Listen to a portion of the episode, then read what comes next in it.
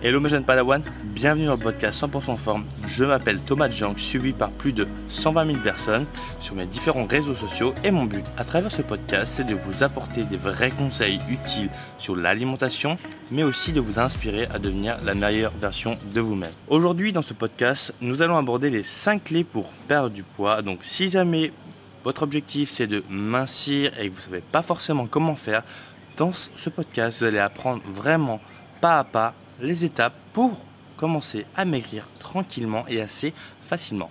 Encore une fois, ceci est mon premier podcast, donc n'hésitez pas à me donner votre feedback dans les commentaires, à me mettre un 5 étoiles sur iTunes, à mettre un like ou tout simplement voilà, à me donner votre encouragement, c'est toujours très important lorsqu'on commence.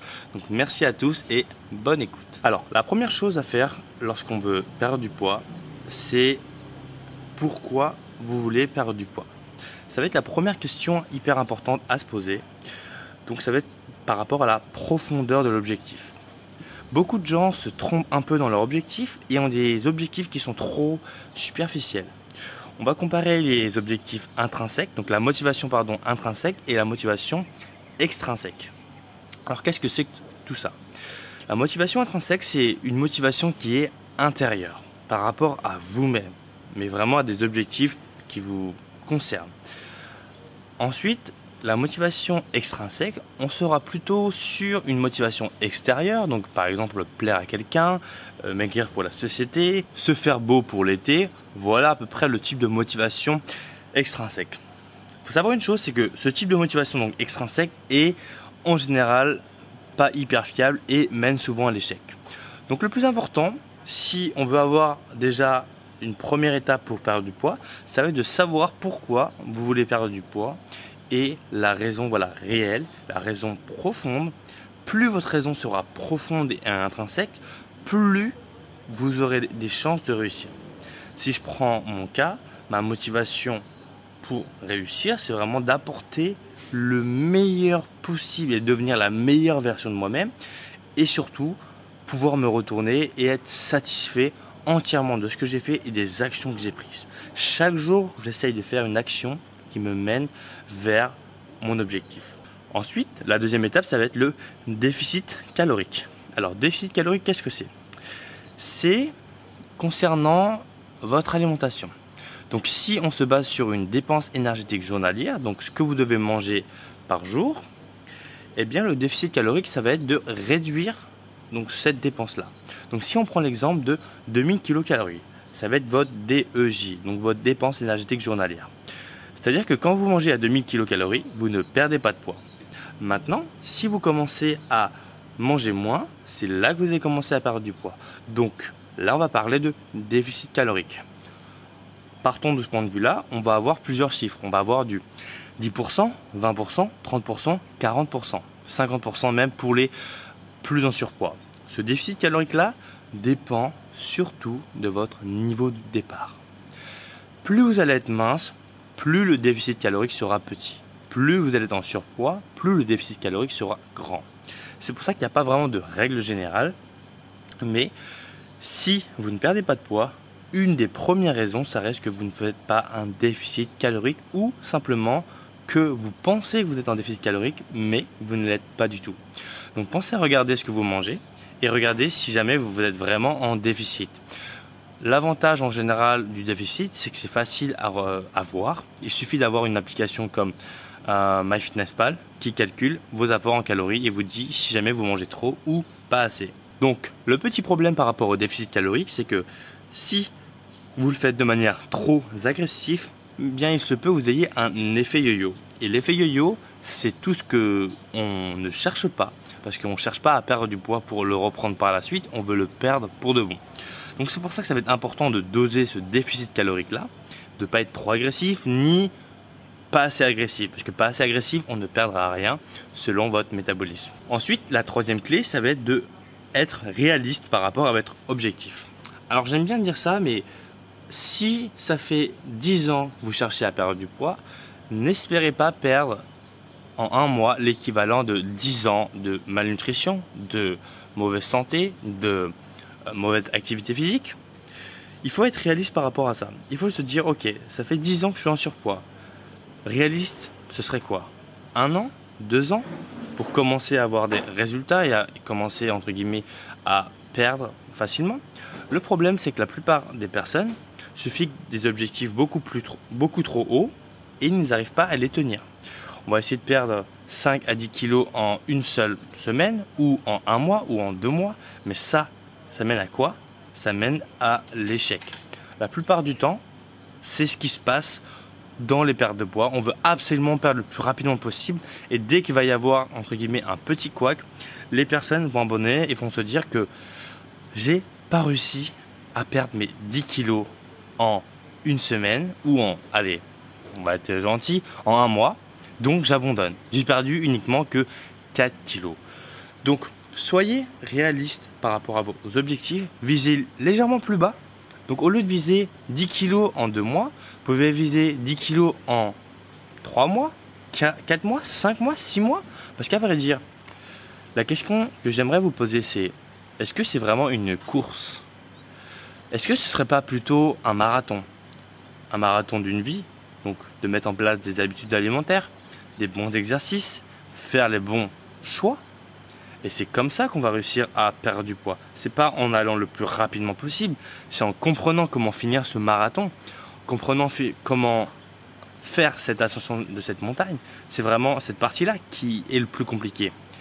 Moi, en général, c'est ce que j'apprends le plus à mes élèves, c'est vraiment cette partie nutrition, comment faire pour bien manger facilement et bien s'entraîner. Déjà, ça va être les clés pour arriver à son objectif. Ensuite, la quatrième clé pour perdre du poids, bah, ça va être de faire une activité physique. J'ai beaucoup de gens qui me disent oui Thomas, euh, ou à travers les pubs qu'on peut retrouver sur le net, oui moi je veux perdre du poids sans effort, je n'aime pas le sport, etc. Alors faut savoir une chose, euh, je vais être assez franc, le mouvement c'est la vie. À partir du moment où tu commences à moins bouger, tu commences à t'encresser, tu commences à rouiller, tu commences à avoir des problèmes de santé, le mouvement c'est la base. Comme on dit si bien, un avion en l'air est en meilleure santé qu'un avion qui reste au tarmac. Et eh bien c'est pareil pour un corps. Plus vous allez bouger, plus vous allez faire de l'effort, plus votre corps sera en bonne santé. Donc en termes d'activité physique, qu'est-ce qu'on a pour perdre du poids?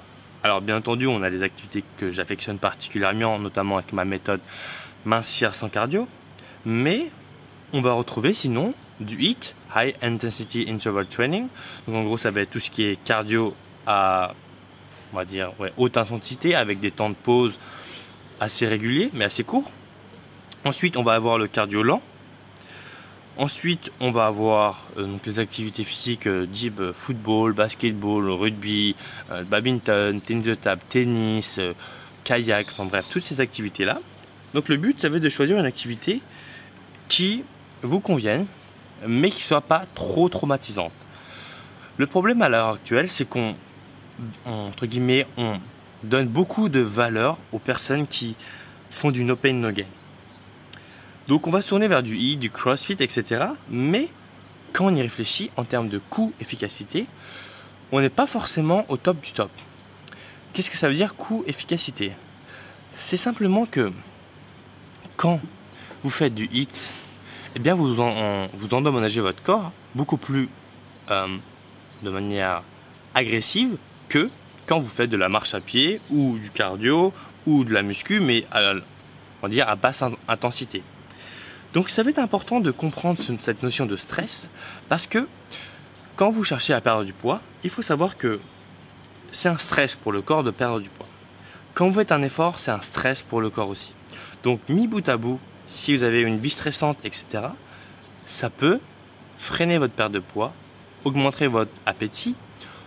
Et ça, souvent les gens ne le savent pas, mais le facteur stress reste hyper important. Et en général, en plus, on remarque que la plupart des gens dorment mal, donc forcément ont une mauvaise récupération. Donc mis bout à bout, ça fait que la perte de poids devient très compliquée. Donc moi, en termes d'activité physique, je conseille vraiment de faire une activité qui soit euh, adapté à vous, même si moi j'ai mes préférences bien entendu, pour avoir justement le euh, meilleur objectif possible. Si votre objectif c'est de mincir, bah vous pouvez mincir, donc tout simplement en descendant votre masse corporelle. Mais après, si votre objectif c'est de mincir, mais d'avoir des fesses plus galbées, euh, moins de gras au niveau des abdos, plus de définition musculaire, eh bien là, on sera sur d'autres objectifs, donc forcément d'autres activités. Il va falloir se tourner vers les activités physiques qui vont aller le plus rapidement possible vers cet objectif-là. Si on prend l'exemple du cardio, bah, c'est une belle activité, mais si on veut galber les fesses, ce ne sera pas forcément la meilleure activité en soi. Donc encore une fois, tout est à remettre dans le contexte, et c'est pour ça que c'est très important de comprendre ça avant, pour justement mieux attaquer par la suite. Et enfin, le dernier point que j'aimerais vous parler, c'est l'entourage.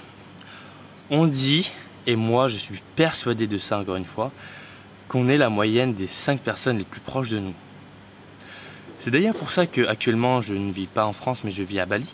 C'est justement pour m'entourer de personnes qui sont dans la même vibe que moi, qui comprennent mon métier, qui comprennent mes attentes, mes doutes, mes faiblesses, mes questionnements alors que si c'était dans un environnement où toutes les personnes, je ne sais pas, euh, mangeaient n'importe quoi, fumaient, allaient en soirée tous les soirs, eh bien on se retrouve en fait avec un entourage qui est vraiment mauvais.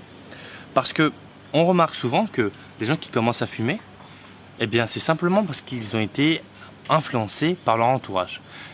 On ne naît pas avec une cigarette dans la bouche. On commence à fumer à cause des gens qui nous entourent, simplement. Donc, cet, entourage-là, va falloir faire le choix. Donc soit vous vous mettez dans un groupe médiocre, mais du coup ça vous tend vers le bas, soit vous faites le choix de d'aller chercher un groupe d'entourage qui vous porte, qui vous stimule avec les mêmes objectifs que vous, et là je vous promets que vous allez avoir beaucoup plus de résultats. C'est-à-dire pour ça que dans mon groupe privé Facebook, j'ai mis en place des groupes avec des objectifs précis. Tout simplement parce que ça permet de motiver les gens qui sont à l'intérieur et forcément d'avoir beaucoup plus de résultats. On appelle ça, nous dans le jargon, le cerveau collectif. Plus on est nombreux, plus on a de ressources et plus on a d'entraide et plus on va loin. Comme on dit souvent, tout seul on peut aller quelque part et ensemble on va beaucoup plus loin et beaucoup plus vite. C'est pour ça que c'est très important de s'entourer correctement et ça, ça fait partie des clés et en général, c'est un peu ce qui fait défaut. On a beaucoup de gens qui ont un entourage qui est vraiment euh, pas très bon, pas très healthy, pas très dans l'état d'esprit que vous voulez être. Et ça, ça peut vachement vous péjorer. C'est pour ça que, voilà, faites attention, regardez qui vous entoure. Dites-vous, est-ce que euh, ce genre de personnes, c'est vraiment avec eux que j'ai envie de passer le plus de mon temps? Est-ce qu'ils ne me rabaissent pas? Est-ce que j'ai pas moins d'énergie avec eux? Questionnez-vous par rapport à ça parce que le plus important, c'est qu'à la fin, vous vous dites, ouais, j'ai vraiment euh, ce genre d'amis, c'est vraiment avec eux que j'ai envie de passer le plus de temps. Et ça, pour moi, c'est le plus important. Quand vous avez compris ça, vous avez voilà les 5 clés pour réussir une perte de poids. Bien entendu, il y a beaucoup de choses à mettre en place. Donc, si jamais vous avez des questions par rapport à une perte de poids, j'ai laissé mon adresse mail en bas, donc dans la description, dans les infos. Ça dépend de sur quelle plateforme vous écoutez ça.